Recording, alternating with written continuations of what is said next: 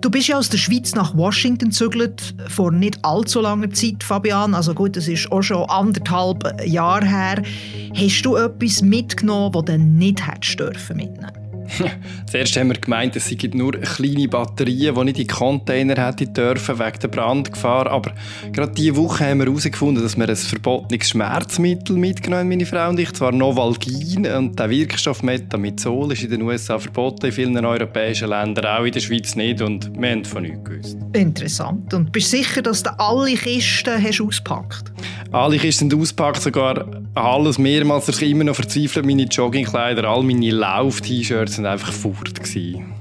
Joe Biden geht es anders als dir, Fabian. Er hat, als er im Januar 2017 nach der Wahl 2016 am Ende von seiner Amtszeit als Vizepräsident den Platz im Weißen Haus hat geräumt, seine Kisten in sein Garage gestellt und hat sie erst jetzt fünf Jahre später auspackt und hoppla, es ist ein Geheimdokument vorgekommen, das er nicht hat dürfen mitnehmen. Mr. President, okay. classified, classified material next to your Corvette. What were you thinking? Gerade neben seinem geliebten Oldtimer Chevrolet Corvette in der Garage sei das Dokument vorgekommen. Und die Garage sei gut abgeschlossen, hat sich der beiden äh, kürzlich an einer Pressekonferenz verteidigt. By the way, my Corvette's in a locked garage. Okay, so it's not like you're sitting out in the street. But anyway, yes, as well as my Corvette. Aber das hat nicht ganz gelangt. Am 14. Januar hat der Justizminister Merrick Garland einen Sonderermittler eingesetzt, nachdem noch mehr geheime Dokumente im Besitz von Biden sind vorgekommen. Und so geht es Biden wie dem Donald Trump, der auch hat geheime Dokumente aus dem Weißen Haus hat mitlaufen und wo auch äh, Sonderermittler am Hals hat. Und für die Republikaner ist das natürlich ein gefundenes Fressen, Fabian. Ich glaube, ein grösseres Geschenk hätte sich Donald Trump gar nicht vorstellen können. Warum das so ist, darüber reden wir in «Alles klar Amerika», einem Podcast über US-Politik.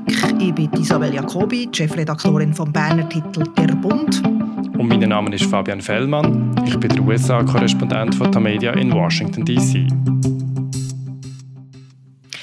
Reden wir zuerst über, eben, über die Garage Gate, wie das äh, in den Medien heisst. Wo ist herausgekommen, dass oder Joe Biden wieder Donald Trump kein Dokument aus dem Weißen Haus hat mitgenommen, was ja illegal ist, habe ich mich fast ein bisschen fremd geschämt. Immerhin hat Joe Biden vor ein paar Monaten noch gesagt, gegenüber CBS, How one, anyone could be that irresponsible.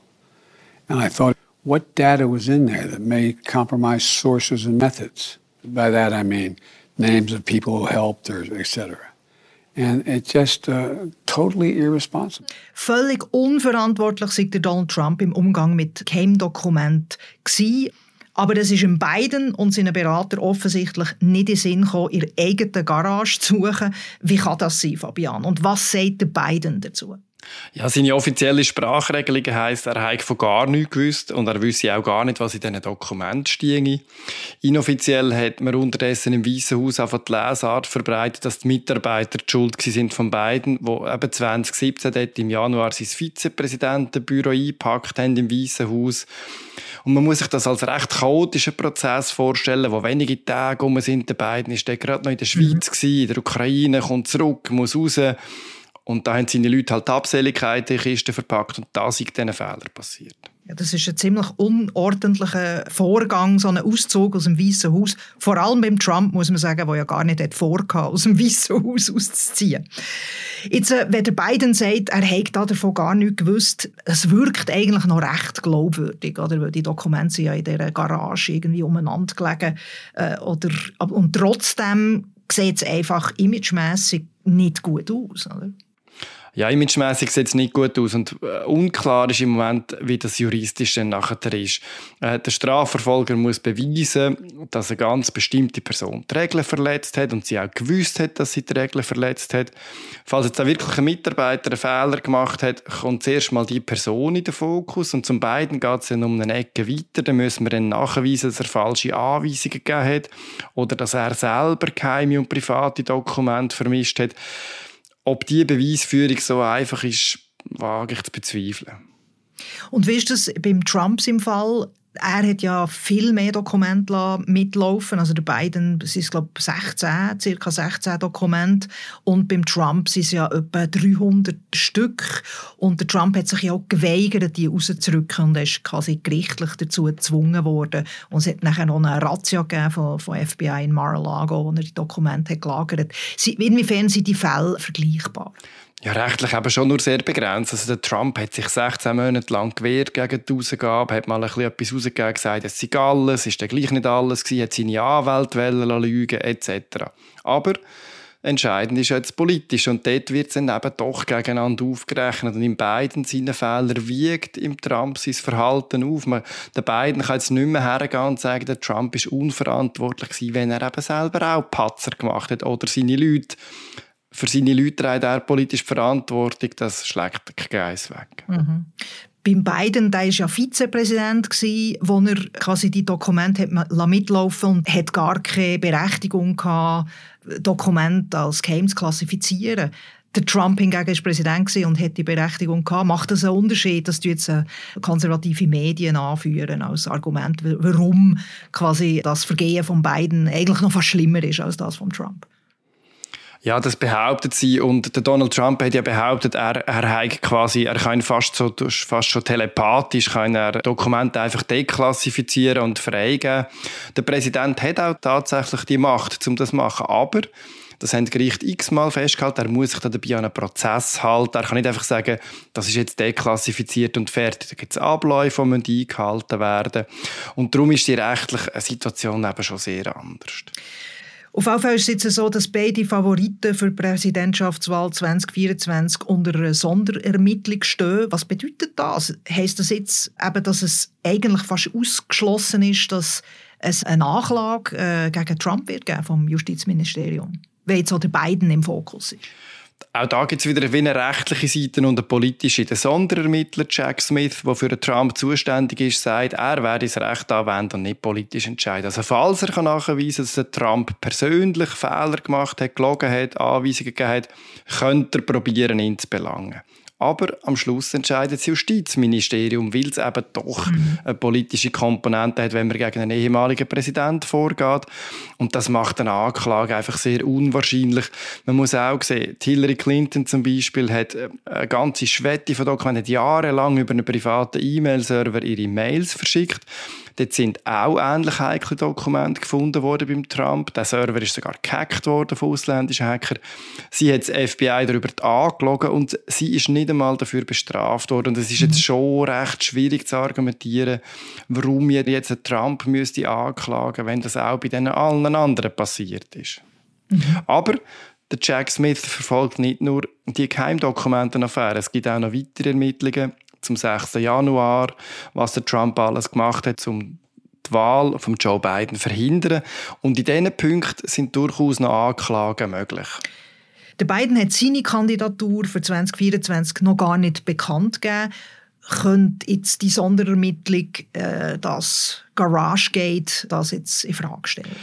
Aus heutiger Sicht eher nicht. Wir wissen ja noch nicht, was der Sonderermittler plötzlich noch für, für Spuren und Unterlagen findet. Aber eigentlich das ist jetzt nicht so schlimm, dass der Biden wegen dem nicht mehr könnte kandidieren. Aber das Ganze ermuntert natürlich die parteiinterne Wahl jetzt mal auszutesten, ob denn nicht für sie sich ein Fenster auftun dass sie die Kandidaten werden. Sein Alter ist ja ohnehin eine Diskussion. Die Republikaner sagen, er sei vergesslich, er hat nichts mehr im Griff. Wenn, er jetzt, wenn das Dokument auftaucht und er nichts davon gewusst hat, sieht das nicht so gut aus für ihn. Da kann eine Dynamik entstehen, die schwer zu kontrollieren ist für Joe Biden und seine Leute. Wie brisant sind denn eigentlich die Geheimdokumente? Von was reden wir da genau? Es gibt ja da ganz verschiedene Kategorien, von Confidential bis Top Secret oder dann sogar noch quasi der Giftschrank von äh, Top Secret gibt es dann auch noch. Weiss man, was da eigentlich ist gefunden wurde bei den Herren Trump und Biden? Auch beim beiden wissen wir es nur so aus Medienberichten über Leaks, darum ist es ein bisschen mit Vorsicht noch zu genießen. Es soll um Länderbriefings gegangen sein über die Ukraine, äh, Großbritannien und China. Manchmal steht dort brisant drin, aber nicht immer. Die Unterlagen sind jetzt auch schon mindestens fünf Jahre alt, das ist nicht mehr aktuell. Wahrscheinlich nicht so wahnsinnig, ähm, nicht eine grosse Tragweite, aber man weiß es noch nicht, wirklich noch nicht. Gut, es geht natürlich auch darum, um wie fahrlässig ist es denn gewesen, oder? Also nicht wie fahrlässig ist es heute. Genau, ja, das stimmt natürlich. Und beim Trump ist es, ist es schon anders. Aus Gerichtsdokumenten ist, ist zumindest bekannt, welche Aktenkategorien das gefunden worden sind. Du hast es vorher erwähnt, es gibt da innerhalb vom Top Secret, vom Strenggeheimen noch mehrere Untergruppen. Und, und da hat es Serie dabei gehabt, wo Nuklearwaffen geheimnis sind. Da hat es Akten dabei gehabt, die gar nicht aus einem besonders gesicherten Raum hätte dürfen entfernt werden. Und der Donald Trump hat noch seine Liebesbriefe vom Kim Jong-un, wie er dem gesagt hat, äh, seinen Briefwechsel mit dem nordkoreanischen Diktator. Da hat er behalten. Da hat er behalten und er hat auch einen Brief mitgenommen, den Obama aufs Pult gelegt im Oval Office. Das ist eine Tradition zwischen den Präsidenten. Das ist ein Brief, der eindeutig in ein Archiv gehört, weil das eine öffentliche Information ist, wie die Präsidenten miteinander umgehen. Und auch den hat er mitlaufen Den hat er aber dann auch bald mal zurückgegeben. Und man muss auch noch sagen, dass es unglaublich viele Geheimdokumente gibt in den USA, die gar nicht so geheim sind. Über eine Million Leute haben Zugangsberechtigung für Top-Secret-Dokumente in den USA. Also geheim ist nicht immer so ganz geheim. Und von dem her, wie brisant diese Dokumente sind, ja, es gibt eine wunderschöne Anekdote von einem ehemaligen Chef von der Geheimdienst NSA und CIA, der ein E-Mail bekommen hat, wo ihm frohe Weihnachten gewünscht hat und darüber ist gestanden Top Secret NSA. Aber äh, und die Gründe für einen Verrat können vielfältig sein. Also wir haben den David Petraeus gesehen, einen hochdekorierten Afghanistan-General, der ein paar Jahre später seiner geliebten streng geheime Informationen gegeben, weil sie eine wohlwollende Biografie über ihn geschrieben hat. Und was rausgekommen ist, ist er Direktor vom Geheimdienst CIA gewesen, hat dann auch müssen zurücktreten. Also man sieht, da ist einiges im Argen in dem System. GarageGate ist für Demokraten ein ziemlich ein arges Debakel und die Republikaner, die neuerdings im Repräsentantenhaus die Mehrheit haben, reiben sich natürlich die Hände. We watch what is happening right now with the President of the United States. Not once, but now we're finding in two different locations classified information just out there in the open. Another faux pas by the Biden administration, but treating law differently based upon your political beliefs. Treats one President Trump one way, but treats President Biden a whole different way. Das ist der Kevin McCarthy, der neue Sprecher der Republikaner im Repräsentantenhaus. Fabian, seine Wahl ist ja ziemlich ein Spektakel gewesen. Für ihn muss Garage Gate jetzt ein, ein ziemliches Geschenk vom Himmel sein, oder? Ja, allerdings. Also Isabel, wie haben wir uns lustig gemacht über die chaotischen Republikaner, weil sie so lange gebraucht haben und immer wieder irgendeinen einfach nicht, nicht hat wollen. Aber plötzlich hat Garage Gate angefangen und dann hat niemand mehr darüber geredet, was jetzt die neue Mehrheit, die republikanische Mehrheit im Repräsentantenhaus schon für erste radikale Beschlüsse gefasst hat. Und die Republikaner werden ganz sicher daraus Kapital schlagen. Sie haben ja angekündigt, Demokraten und der Präsident Biden in die Mangel zu nehmen während der nächsten zwei Jahre. Äh, sie wollen sich rächen für die Jahre, wo sie in Minderheit waren in Washington und unten durch haben müssen. Quasi. Was haben sie denn genau vor? Ja, vor allem haben sie mal eine ganze Reihe von Untersuchungsausschüssen eingesetzt. Mit dem wollen sie Joe Biden und seine Amtsführung durchleuchten. Zuerst haben sie es ja vor allem auf den Hunter Biden, den Sohn von Joe, abgesehen und sie haben es auf Covid-Politik abgesehen. Jetzt hat aber am meisten Aufmerksamkeit fast ein Sonderausschuss auf sich gezogen. Der soll untersuchen, ob die Bundesregierung ähm, Propaganda betreibt, ob sie bei Twitter ähm, unzulässig Einfluss genommen hat und ob sie systematisch probiert, konservative Stimmen zu beschneiden und die freie Rede einzuschränken.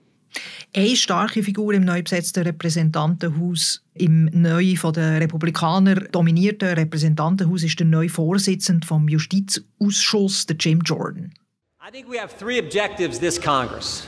Three fundamental things we have to get done in the 118th Congress. First, pass the bills that fix the problems. In two years' time, we have, went, we, we have a border that is no longer a border. We have a military that can't meet its recruitment goals. We have bad energy policy, bad education policy, record spending, record inflation, record debt, and a government that has been weaponized against we the people, against the very people we represent. Diese Stimme wird man noch oft hören. Äh, der Repräsentant aus Ohio geht hier schon mal seinem eigenen Chef, dem Sprecher Kevin McCarthy, den Tarif durch, was er da alles machen muss. Und man munkelt, der Jim Jordan hat die wahre Macht im Haus. Stimmt das? Fabian? Ja, es hat schon etwas. Er ist ja äh, der Vorsitzende von dem Justizausschuss und hat sich dann in dieser Funktion auch gerade der Vorsitz von dem neuen Sonderausschuss gangelt, wo wir vorher darüber geredet haben. Formell hat schon der Kevin McCarthy die Macht, der Speaker of the House. Das ist, das ist eine, Position, die festgeschriebene Regeln hat, wo, wo eine gewisse Macht hat. Aber der Kevin McCarthy braucht seine Parteileute dafür und das macht ihn erpressbar, weil eben die Republikaner so eine knappe Mehrheit haben.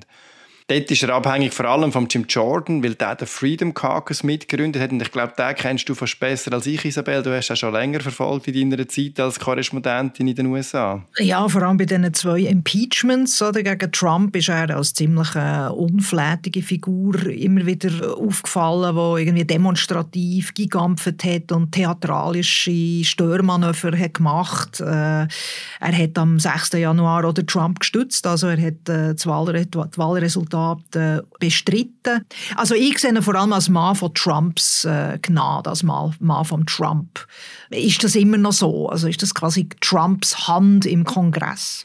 Ja, das kann man schon so sagen. Also der Freedom Caucus hat zwar so ein Eigenleben entwickelt, scheint nicht mehr immer jeder, jedem Detail auf Trump zu hören, aber im Großen und Ganzen ist das im, im, im Trump seine Stoßtruppen in der republikanischen Fraktion. Das ist eben so eine wichtige Gruppe von Abgeordneten, äh, nicht eine eigentliche Fraktion, wie wir es zum Beispiel im Schweizer Parlament kennen, aber eine organisierte Gruppe innerhalb von dieser Fraktion und immerhin ein Viertel der Republikaner, 53 von 222 Abgeordneten, sind Mitglied von dem Freedom Caucus und dort ist der Jim Jordan im Trump seine Wortführer. Unter dem Strich, Fabian, was ist von der republikanischen Equipe äh, im Repräsentantenhaus zu erwarten? Ja, viel Klamauk, ähm, aber eben leider nicht nur. Also der Joe Biden muss am ehesten befürchten, dass die Ausschüsse, die da eingesetzt werden, irgendetwas finden oder aufblasen. Gesetze erlassen hingegen können sie nicht viel. Sie haben wenig Gestaltungsmacht. Im Senat sind Demokraten in der Mehrheit. Der Joe Biden kann immer noch sein Veto einlegen gegen alle Gesetze. Aber die Republikaner können mit ihrer Mehrheit verhindern, Opposition machen, blockieren. Und auf das verstehen sie sich bestens. Ein wichtiger Testfall kommt dann beim Budget, wenn es ums Geld geht. Dort hat halt das Abgeordnetenhaus auch viel zu sagen. Genau gleich viel wie der Senat fast. Und da zittert man jetzt wirklich jetzt schon ein bisschen um die Weltwirtschaft, weil der US-Regierung geht das Geld aus, sie müssen neue Schulden aufnehmen und die Republikaner verweigern das. Der Tag, wo die Schuldenlimiten erreicht ist, ist jetzt schon in dieser Woche. Aber mit Notmaßnahmen wird es die US-Regierung schaffen, so ein bisschen bis im Juni sich durchzuwurschteln. Und dann aber kommt es zum Showdown. Und weil der US-Dollar hinter die Weltwährung ist, hätten das Folgen für die ganze Weltwirtschaft. Würde die Republikaner dort blockieren, könnte die USA auf einmal ihre Schulden nicht mehr bedienen und das würde das Vertrauen in den US-Dollar und in die ganze Weltwirtschaft erschüttern. Wir hätten wahrscheinlich mit einer größeren weiteren Rezession zu tun. Wissen wir das nicht genau und die Republikaner haben es in der Hand, ob wir es herausfinden.